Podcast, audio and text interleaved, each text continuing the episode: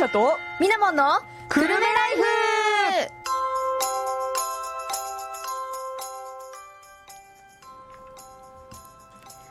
！3月29日時刻は2時を過ぎました。この放送は東京854くるめらから生放送でお送りしています。おんちゃんとみなもんのくるめライフになります。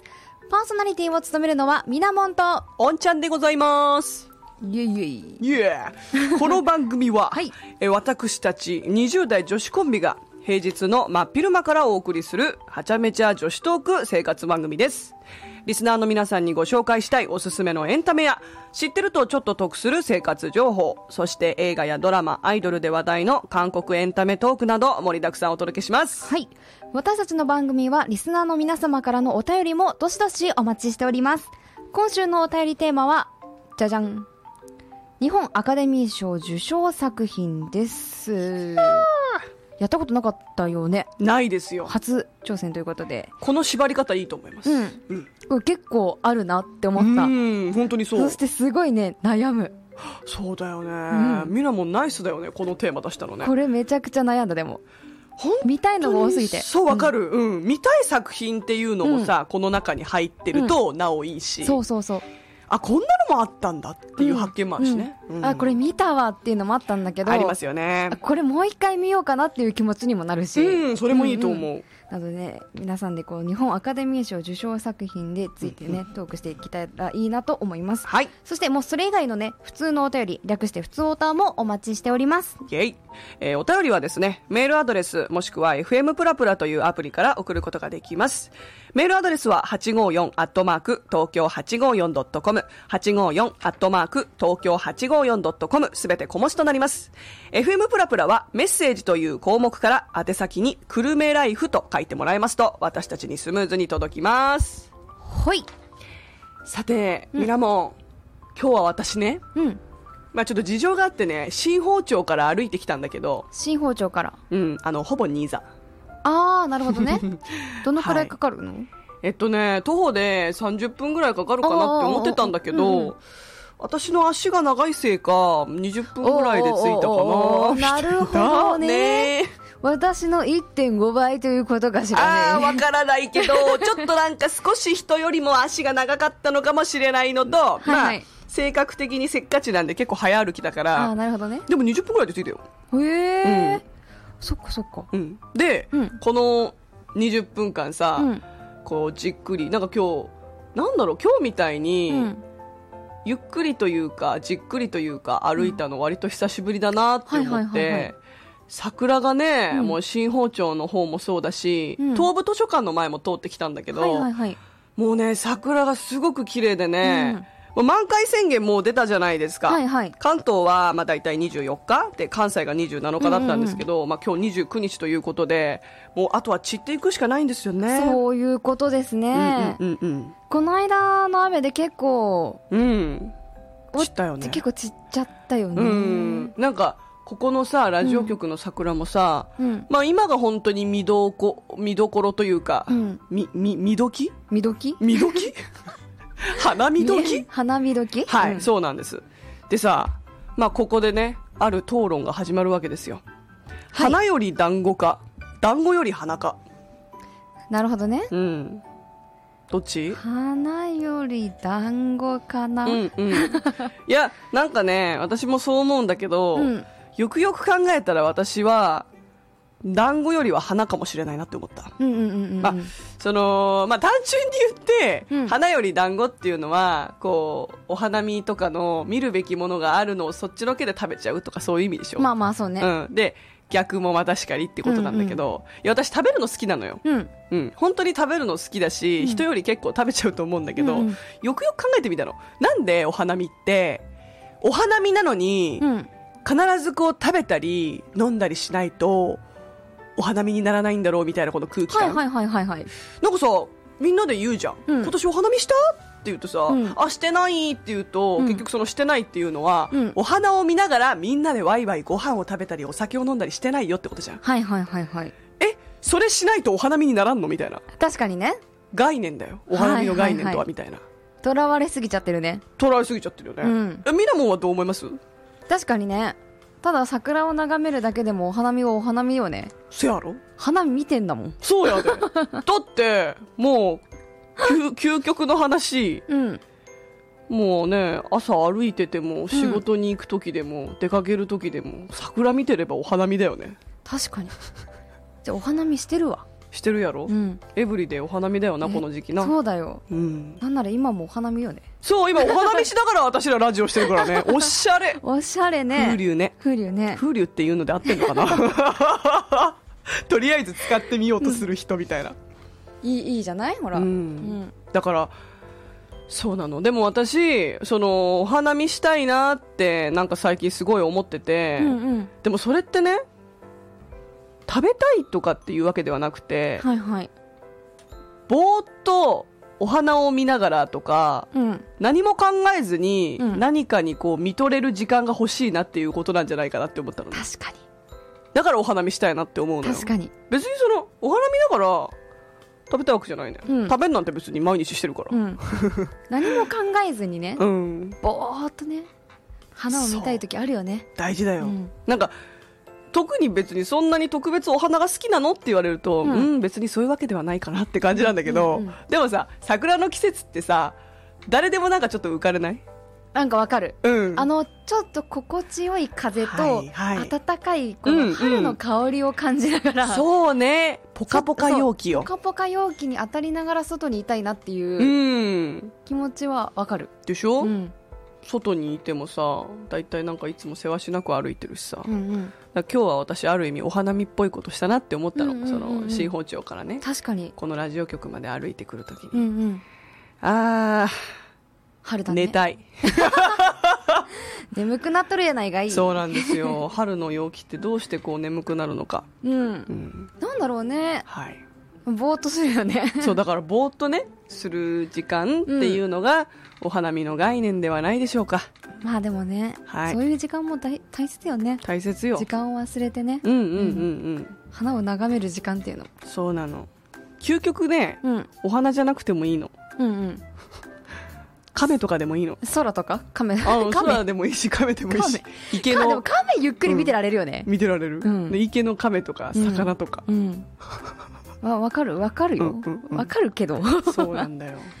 日はねなんか、はいあの来る時にあのうんうん。あの駅のタリスにいたのね、うんうん。でおばあちゃん4人ぐらいがうん、桜がもう散ってきちゃったねみたいな話をしてうんて、はいはいはい。昔はこの入学式までもね桜が咲いてたよねなんて話をしてるのが聞こえて、そうね。確かになみたいな今年ね、うん、本当に早いんだって。うん、あの、桜咲いたの。桜が咲いたのも早かったし満開になるまでの期間も早かったよね、そうなんだよ。なんか、何年ぶりみたいなね、うんうん言ってたけど。まあ本当入学式って4月7日とか8日だからさ、うんうん。そこにぴったりいつも桜が咲いてくれてるんだよね、うん。でそれで入学ですねみたいな雰囲気が出るじゃん。うんうん。エモーショナルになるじゃん。そまあでも今年もうんあんまり早く散らなければ間に合うかな とも思うんだけどちょっと危なくない？つかな？ちょっと持つかなって思わない？あと10日持つかな？頑張れ頑張れあと10日。頑張れ桜って感じだけどね。頑張れうん。桜、じゃあ私たちがね、うん。桜にエールをもらってますからはい。桜に今年ばかりは？今年ばかりは。送りましょ送ってううん。入学式まで待ってくれって。持ってくれ！ってことなんです。うん。精神論。そう、でもなかなかないよね。その桜に我々 まがエールを送るって。うん まあまあまあ、斬新な私たちらしい花咲かじいさんじゃないんだから 花坂女子だよ。うんはい。なかなか斬新な考え方で 眠いのかなやっぱりそんなことないですよ。元気です、元気です。はい。じゃあ、張り切って今日もね、はい頑張っていきましょう。はい私たちのねトークにも花を咲かせていきたいと思いますうまい。ではこの辺りで一旦 CM 挟んでから次のコーナーに参りたいと思います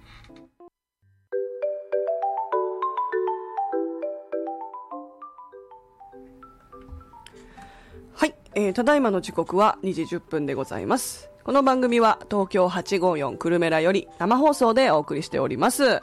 引き続きパーソナリティは私、おんちゃんとみなもんです。よろしく。どうぞ。どうぞ。さてさて。こちらのコーナーに参りたいと思います。わくため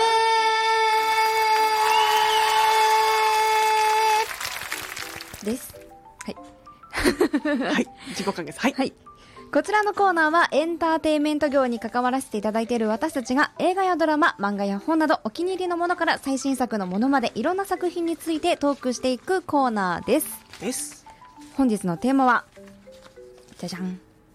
日本アカデミー賞受賞作品ということで、はい。まあ、ノミネート作品でもいいんですけれども、はい。今回ね、日本アカデミー賞の作品ということでやっていこうと思うんですけれども、本当にいろいろあって、はい。本当ね、めちゃくちゃ悩んだ。だよね。うん。今日はね、うん。なんかこう、割と皆さんが、うん。ピンときやすい、うんうん。その作品テーマ、あ作品テーマっていうか、あのお便りテーマだったのかもしれないんですけどはいはいはいうん、まあ、あの、いつね、早速来てますね。お、じゃはいあ最後に行きますか。はい。ぜひぜひこちらね。あとは、まあ、あの、もう一つはね、これは我々が過去紹介した作品をうん見ましたよっていう方もいおらっしゃる。嬉しい。うん。じゃあその辺もね、はい後でご紹介しますはい、紹介できたらと思います。Yes では、今回ね、私が選んだ作品は、えっ、と、永遠のゼロ。来ました。はい。V6。そう。岡田さん主演の。岡田さん主演の映画になるんですけれども、はい。これね、んなんて言うんだろう。もうね、言葉、言葉ではね、うん伝わりきれないことが多すぎて、うんうんうん。なかなかね、言葉にするのも難しかった。あのーごめんね、私まだ見てないんだけど、これ、いわゆる戦争がテーマになってる、難しいですよね、テーマ的に。うん。本当に難しくうて、んうん。なんだろう。もう、とりあえず見てとしか言いようがないんだけど。そうだね。こういうのって、うん。捉え方みんな違うしね。で、こちらの作品なんですけれども、第38回日本アカデミー賞で最優秀作品賞を受賞した作品です。はい。上下巻累計発行部数600万部を突破した百田直樹の同名ベストセラー小説を元 V6 の、えっと、岡田准一さん主演で、えっと、オールウェイズ三丁目の夕日シリーズを手掛けてきた山崎隆監督が務め映画化した作品となっておりますはい。興行収入は87億円を突破し平成26年、結構前だね、平成26年。こんな前だっけ？みたいな。確かに。そう平成26年の年間邦画興行収入ランキングで1位になった作品です。うんうんうん。結構前だったねまあでも私たちね、作品紹介をしながら、え、うん。こんな前なの？こんな前なの？って毎回言ってる気がする。確かに。うん。それほどね時の流れが早いのよね、うん。全部結構過去なんだよね。うん。うん。確かに、でこちらあらすじ紹介させていただきますと、はい。司法書えーと司法試験に落ち続け人生の目標を失いかけた青年三浦春馬演じる健太郎とフリーライターの姉しぶき和恵演じる、えー、と恵子は、えー、と実の父実の祖父だと思っていた健一郎とは血のつがつながりはなく本当の祖父は太平洋戦争で特攻により戦死した宮部久蔵という人人物であることを知ります。急増について調べ始めた2人は祖父が臆病者と罵られた男だったと知る。諦めかけた健太郎だったが稽古と稽古の誘いでもう少し調べていくことになります。そこで祖父が凄腕凄腕のパイロットであり生きることに執着した人物だということが分かっていきます。そんな祖父がなぜ特攻に志願したのか元戦友たちの証言から祖父の実像が明らかになっていきやがて戦後60年 ,60 年にわたり封印されてきた驚きの事実にたどり着くのです、うーん。はい、あの、これは、じゃあ、うん。つまり、なんて言うんだろうな、この、岡田さんうん。が、特攻パイロットの役なわけですよそうで。すそうですあの、改装していくって感じなのかなこれね、うん。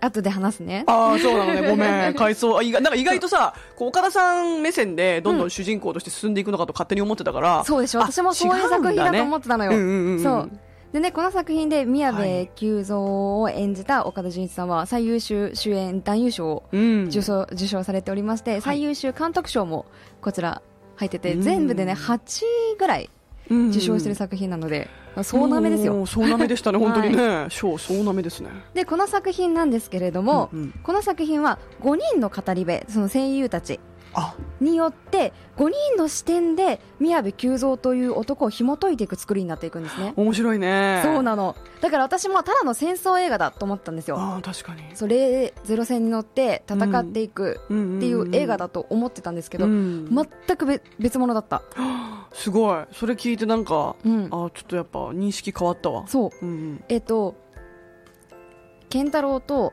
恵子が現代、うん。でそのえっ、と宮部久蔵を知っている人物に会って、うんうんうんその話をつなげていくっていうストーリーなのね。うわあまさに紐解いていくっていうね。紐解いていくっていうお話で、まあ、それぞれのね登場人物があの宮部という男と出会いなんて言うんだろうね生きるということに執着を持っていくんですよ、うんうんうんうん。あの時代ってもう国のために、うん。お国のために。そうね死ぬっていうのがね。死ぬっていう選択がもう当たり前のようになっていて。死に損なうとそまたちょっとこう非難されるんだよね。そうそうそうでもう生きて、えっと家族の元へ帰るっていう考え方自体が、うん。まあ、あいつは臆病者だと。うん。そう。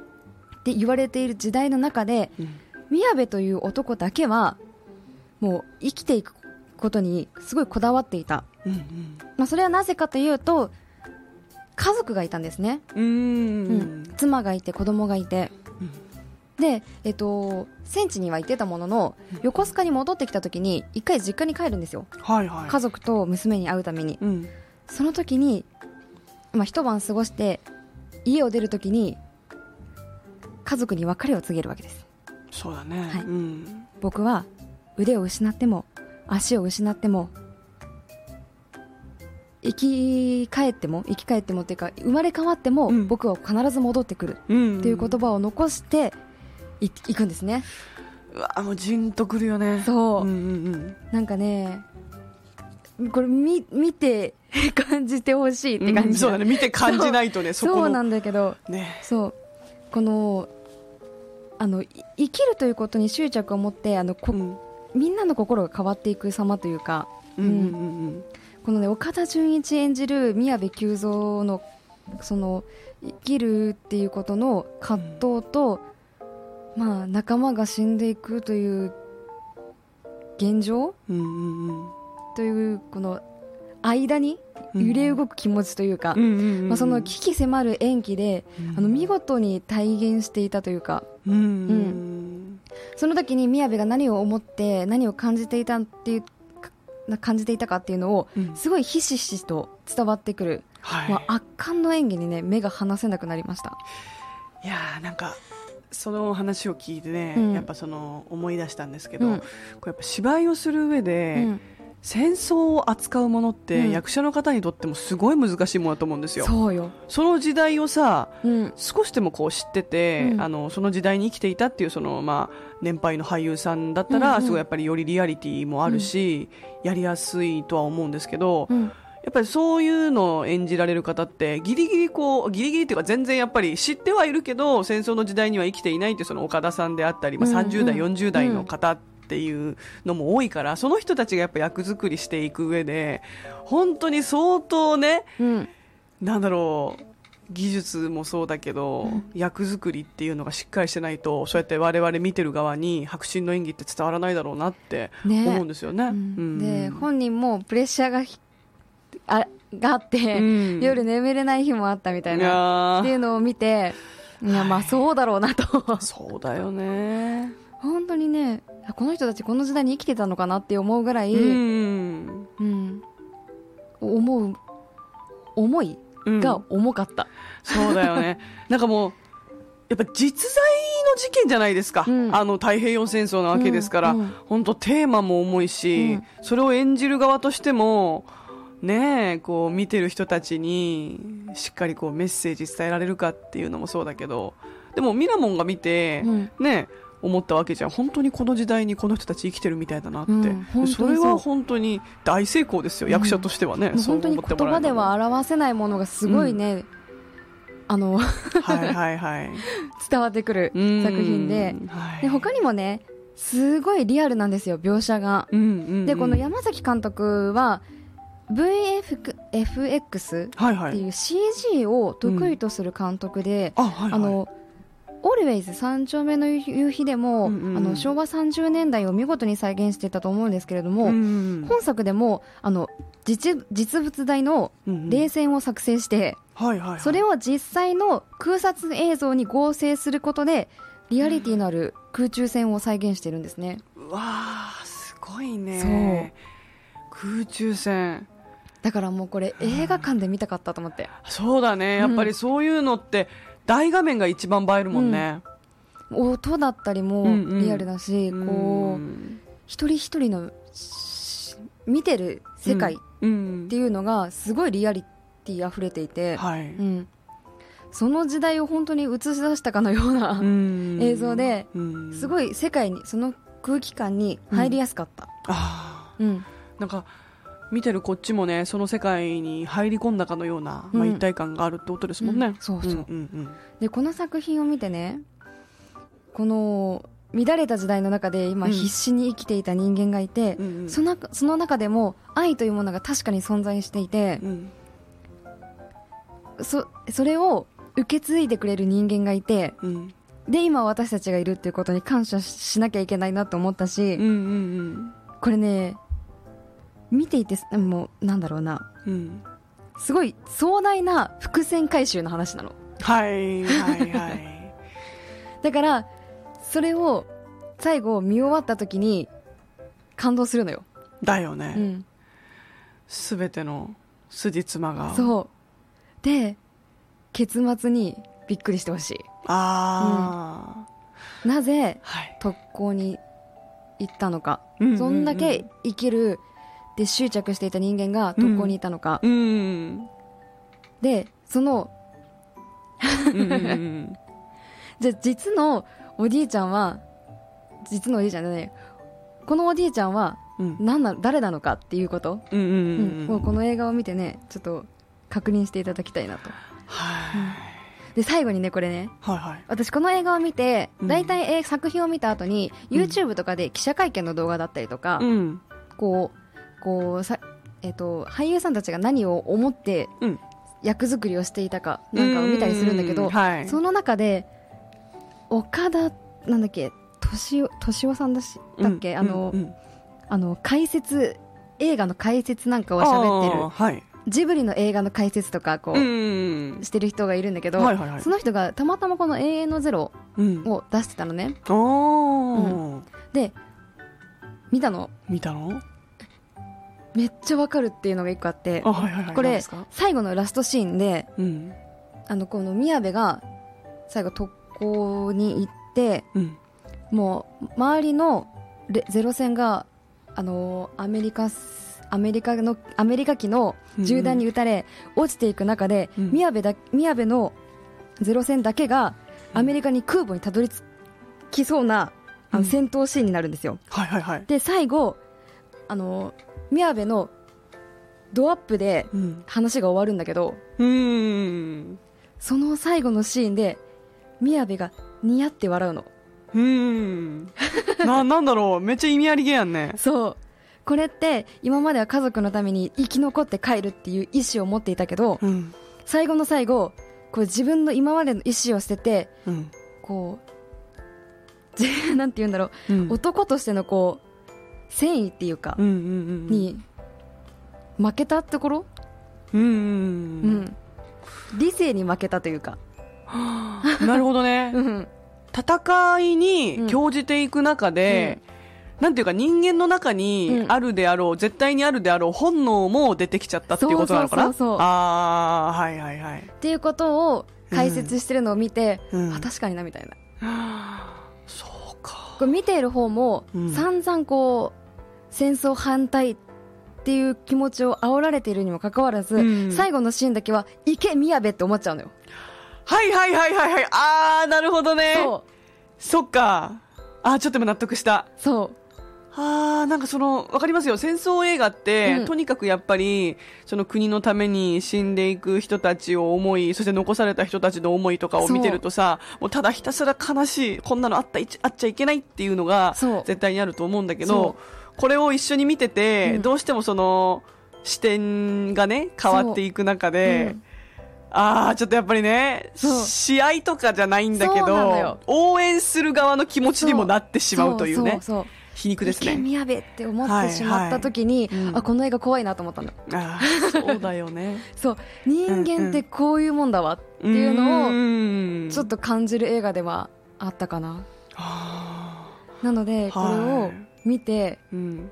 こうに人間らしさを感じる映画ではあるので、うーん。ぜひねそう感じ取っていただきたいなって思いました。よくできてるよね。よくできてるそう考えたら。うん。あすごいね。見てみないとマジこれはね、伝わらんわ。そうなんですう。んうんうん。さすが日本アカデミー賞受賞作品だなって、そうです今回ね思いましたはい。いやーいや、はい本当に最後の聞いて私見てないのに、うんちょっと今納得しちゃったもん。うんうんぜひ見てみてください。はいのゼロでした。ありがとうございます。じゃあ本日、あのいただいてるねちょっとお便り紹介させていただくんですけども。はいえっとラジオネームはるはるあと今夜もモテライトさんからいただいてます。これ多分先週いただいたんだけど読み切れなかったものですね、うんうんごめんなさい。えっとタイトル開けたら閉めよう。そして名前は何ですか？あれやんな。だから締めよう。ん。う。、おんちゃんとみんなもこんにちは。こんにちは。えーはるはるあと、今夜もモテライドと申します。お。新海誠さんの作品はごすごく好きで、最近ではすずめの戸締まりが公開され、えー新海誠さん作品の中で一番好きなのは君の名はだったんですけどね。はい。えーずっと何回も繰り返してみました。何が一番良かったのか。何かリアルの自分の出会いのように、ちょっとしたきっかけでいろんな人との出会いを思い出すからでしょう。うんうんうん。おんちゃんとみなもんとの出会いも私たちにとっては素晴らしい出会いなのでありました。今後ともよろしくお願いします。しくよろ。飼育やろう。ありがとうございます あ。りがとうございます。まあ、本当ね、この作品見たよっていう方結構お便りくださって、いやー、やっぱ新海さんの作品って世代を超えていろいろ通じるものあるなって思いますよねう。んうん。うん。開けたら閉めよ開けたら閉めよう。お返します。ありがとうございます。う。冷蔵庫な。冷蔵庫かいっていう。はい。またありがとうございます。で、お次のね、お便りもご紹介させていただきます。えーラジオネーム、プースカさんからいただいております。えーおんちゃんみなもん、こんにちは。こんにちは。えーっとですね、寒いけど、もうすぐツバメも当たってくるから、いよいよ春ですね。さて、日本アカデミー賞受賞作品、実は自分はちょっと否定派だったりするんですが、えーお二人が絶対見てないけど、強烈な個性を放つ作品を、えー、尾形健、岩下、あ、岩下志麻さん主演の鬼畜です。はいはいや、もうなんかタイトルだけで強烈だな。い。ね。ある夫婦のもとに、あなたの子供ですと子供を連れた女がやってくる。不倫だけでなく子供までと怒り心頭の妻を尻目に、女は子供を置いて出ていく。妻の子供たちへの壮絶な折檻が始まった。うわー、怖い。怖っ。岩下志麻さんがトラウマ級に怖いです。ラストの意味がどういうことかぜひ確かめてほしい。なるほど。これさっきみなもんがさ、あの永遠のゼロでも話してくれたようにさ、最後のね、シーンの解説というか、うん。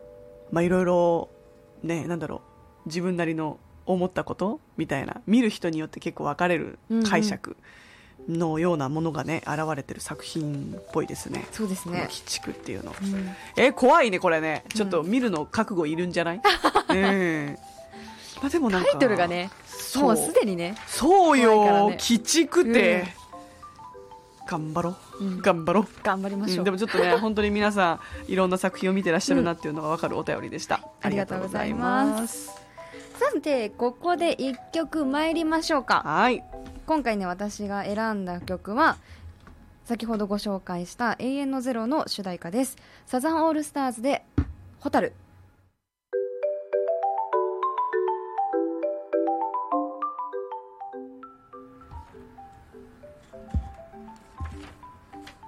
お届けした曲は、えーっと、サザンオールスターズで、ホタルでした。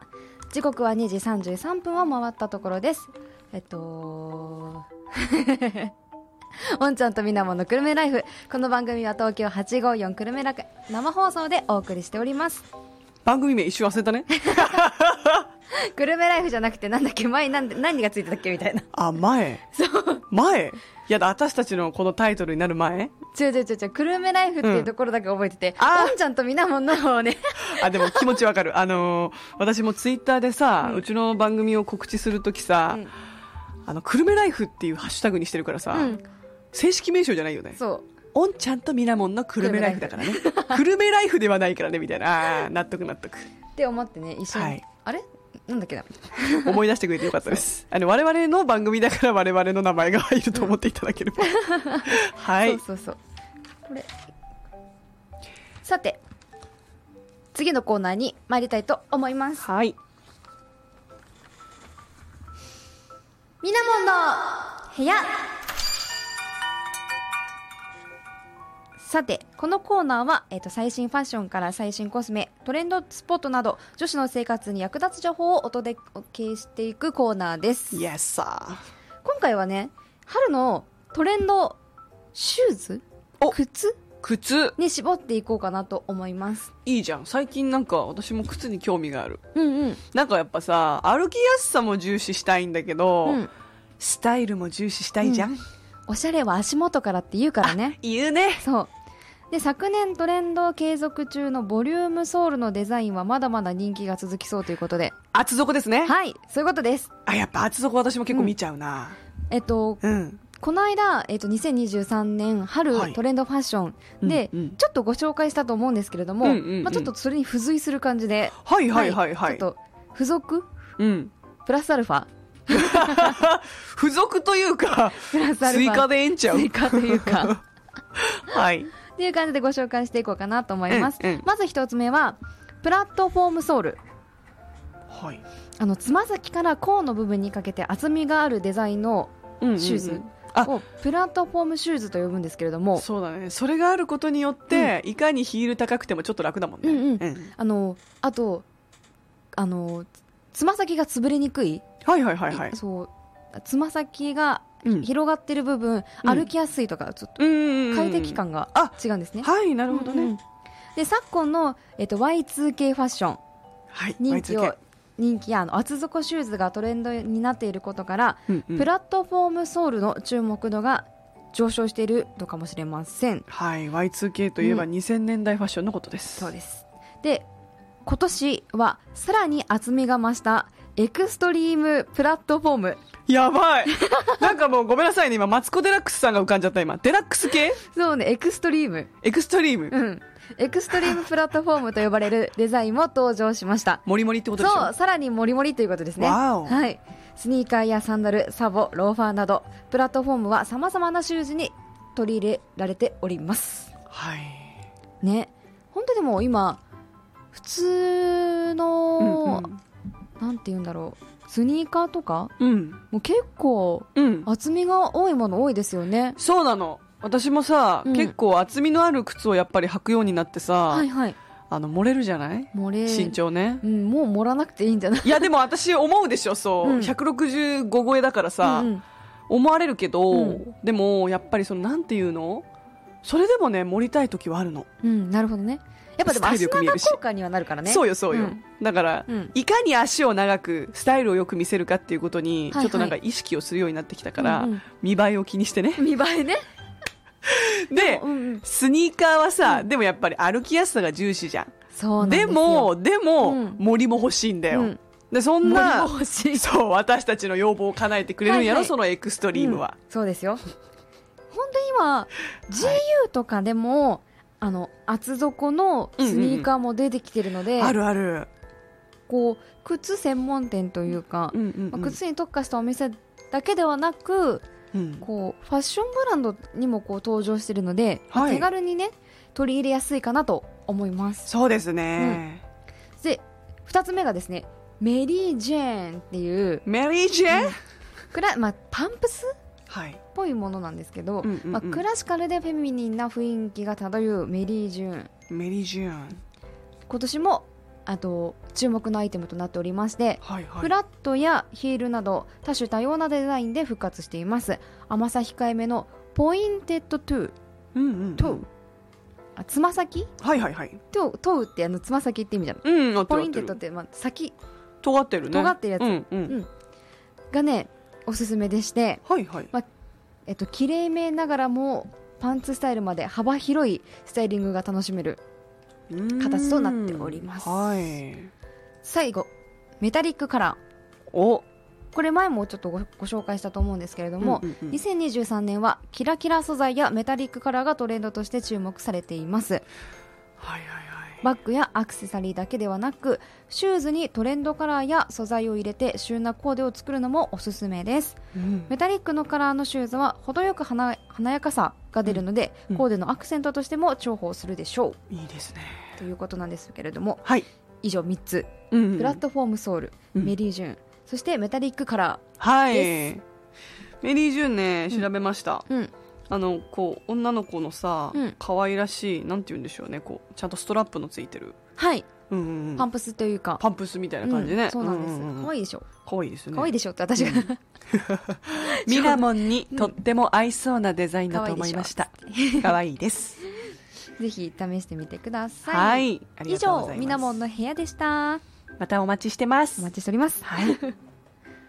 さて、うん。じゃあここらでまた1ここらでいきましょうかはいうん、ここらここらで大丈夫かな？心配になってきちゃってここらで大丈夫？ここらではい。それではですね、こちらの曲をお聴きください。えー、あので、チュ多様性。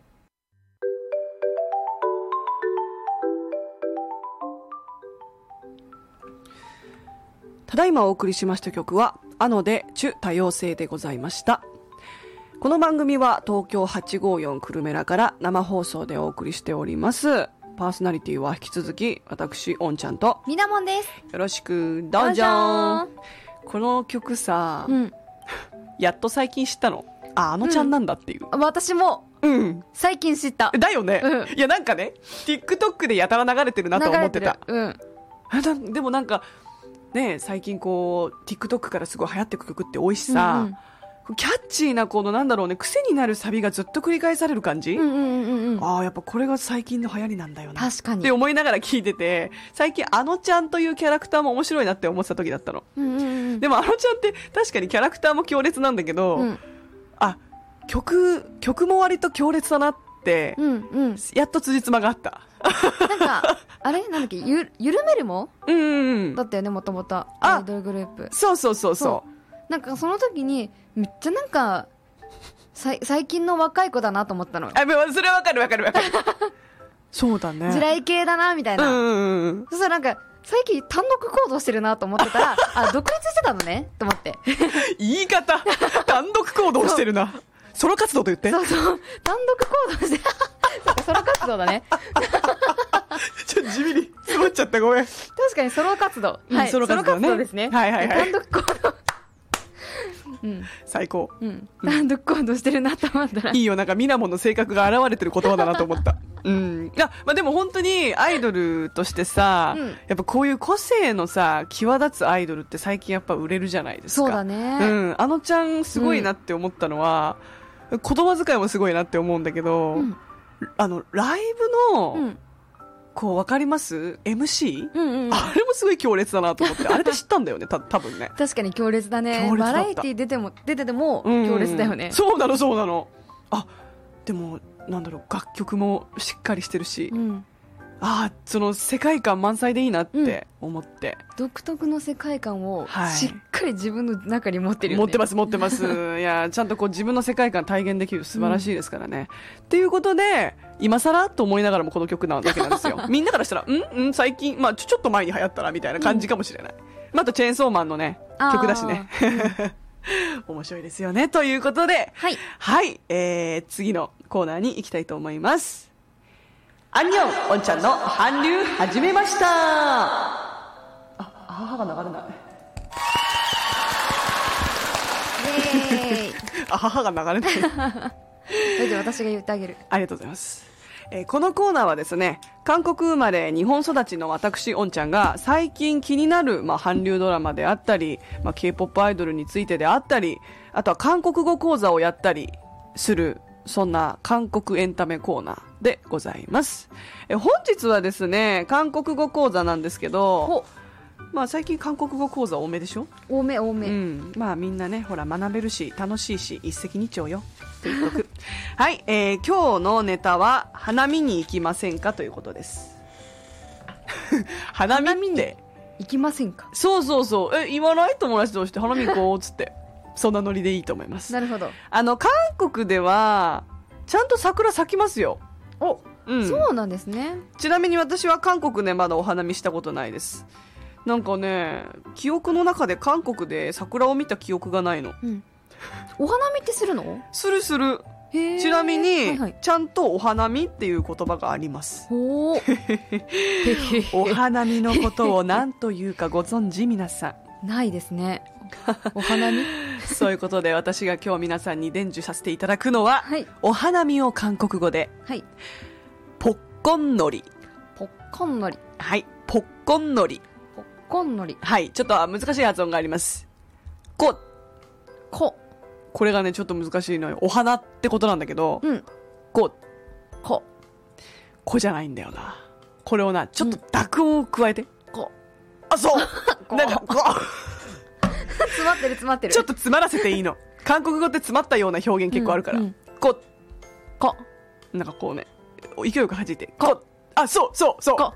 そう、そう、こ、いいですよ。うんこ。発音と同時に目も上に行く。イメージで、イメージでこう飛ばしてるから。いいよこ、いいよ、いいよ、いいよ、いいよ、いいよいいよ。なんかあの、江戸晴美の、ここに近い感じ？確かにね。うん。だから目上行ってるのかな。そうかもしれないうんなるほどね。まあその、こっていうのがお花っていう意味で、ポッコンのりっていうのが、あの、お花見なんですよ。まあうんうん直訳すると、お花遊びってことです。ほー。うんうんうん。そうなんです。で、ちなみに、あの、ポッコっていうのが桜の花。で、桜の花。のりっていうのが遊び。うーん。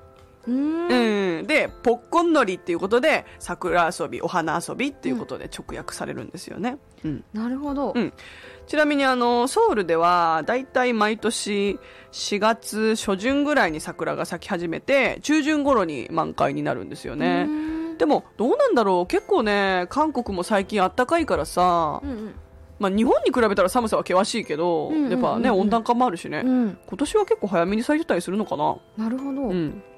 おばあちゃんに聞いてみよう、後で。で基本的には、うんあの、東北ぐらいな感じなのかな？うん、そんな感じ。うん緯度的にはね。ううんうんうんん、間違いない。なるほど。はい。で、友達同士で、で花見行こうよっていう時、うんはい、こういう風に言いましょう。우 리、 ポッコンのりハロガじゃ、ハロカじゃ、うん。待って、ポッコンのり全部抜いたよ、今。ウリ、うんポッコンのり、ハロカじゃ、お、いいじゃん、いいじゃん、いいじゃん、いいじゃん。いいよ。ハロカじゃ、うん。ハロカじゃ、ハロカじゃ、うん。しに行こなるほど。う。うん。ちなみにちゃんと分解します。はい。うり、ウリ、私たち。私たち。うちら。私たち、うちら。そう。私たち、うり、ポッコンのり、ポッコンのうりん、、花見ね。花見。ハロカじゃ、ハロカじゃ、しに行こおー一緒に行こう。うん。うり、ポッコンのりハロカじゃ。う。ウリ、ポッコンのり、ハロカじゃ。はい、いいじゃないですか。いいよ、ノリに乗ったね、今ね。ノリに乗った。いいです、いいです。やっぱ、あの、ノリに乗って喋るっていうの大事だと思うの。うんうん聞こえたようにノリに乗って喋って。えもう聞こえたまましか言ええいいよ、いいよ。耳で聞いて。あの、ハロカジャーっていう時は、あの、ほら、びっくりマークが後ろにつくと思って。ハロカジャーそう、上に上がって。一緒に行こうよ。そう一緒に花見行こううり、ポッコンのりハロカジャーウリ、ポッコンのり、ハロカじゃ。いいねおー、じゃあそれで行こうっていう時、ちょわいいねって。チョア、うん、いいね。かじゃカジャ、うん。って言うと、いいね、行こカジャ、う。うん、そう、かじゃ行こうってこと。カジャ行こう。そう。ちょんね、ちょった、かじゃって。ちょね、ちょっていうのはまあ、いいねって意味でもあるんだけど、ちょったでもいいかな。うん、ちょったちょっ。たいいね。うん、かじゃ行こう。はい。まあ、言われたらそういう風に返すとね、よりなんか、仲良くていいよねって話でした。はい。ポッコンのり。ポッコンのり。ポッコンのり。そこだけかな、発音ね。うん、ええ難しい。そうね。まあでもあの、やっぱりこう聞こえたままね、皆さん、あの、まずは真似してみてください。はい。はい。あの、韓国で、うん結構こうお花見したいんだっていう人は、あの、ヨイドにあるハンガンいいですよ。ハンガンっていうのは、うん。結構ここおしゃれスポットなんだけど、はいはいはいはい。ハンガンの、あの、ハンガン沿いに、桜の木がね、1800本ぐらい咲いてるんですよ。うん。おーハンガンはとてもお花見のスポットとしておすすめなので、うんうんうん韓国に旅行に行くよっていう人結構いるんじゃない？この時期ああそうね、うん、私の知り合いの子もさ、うん。あのーもう卒業して、うん。卒業旅行に韓国行きましたって子もいてさ、はいはいはいはい。もう私最近思ったの。韓国出身の私よりも韓国好きな子の方が韓国行ってるのよ。ね わかる？うん。わかるかも。でしょ？うん。そうなんだからまあいいなって思いながら、うん。今お花見だし行けるもんなら生きてよななんなら私なんてね、うんうんうんうん秩父すぐそこじゃない？そうやな。なのに G 村さんの方が行ってるんじゃないかなって思ってた時があって。確かに G 村さんの方が行ってるね、うん、がなと思って。ちょっと G 村さんに聞いてみる、うんどれぐらい行きました？ってね。うん。わかるわかる、うん。そうよね。出身の人よりね。そんなもんよ。そうね。あそんなもんだわ。そう思ったらなんか納得した。ということで。はい。以上のんちゃんのコーナーでございました。ありがとうございます。今日も大変お勉強になりました。はい、ポッコンドリーポッコンドリーさてあっという間にお別れのお時間になってしまいましたが今週も、えっとあっという間でございましたけれども、うんうん。またねえっ、とここで来週のお便りテーマをご紹介させていただきます、うん。えっと来週もですねえっ、とアカデミー賞受賞作品ということですのでどしどしお待ちしております。はい、えー本日の生放送やこれまでの放送を聞き逃してしまってもう一度聞きたいという方々、えー配信アプリスタンド FM とポッドキャストにアーカイブをアップしております。番組名はおんちゃんとみなもんのくるめライフと検索してください。また私たちね SNS なども各種やっておりますのでフォローしてくださると嬉しいです。それでは。はいそれではまた来週午後2時にお会いしましょう。パーソナリパーソナリティはみなもんとおんちゃんでした。また来週。バイバイ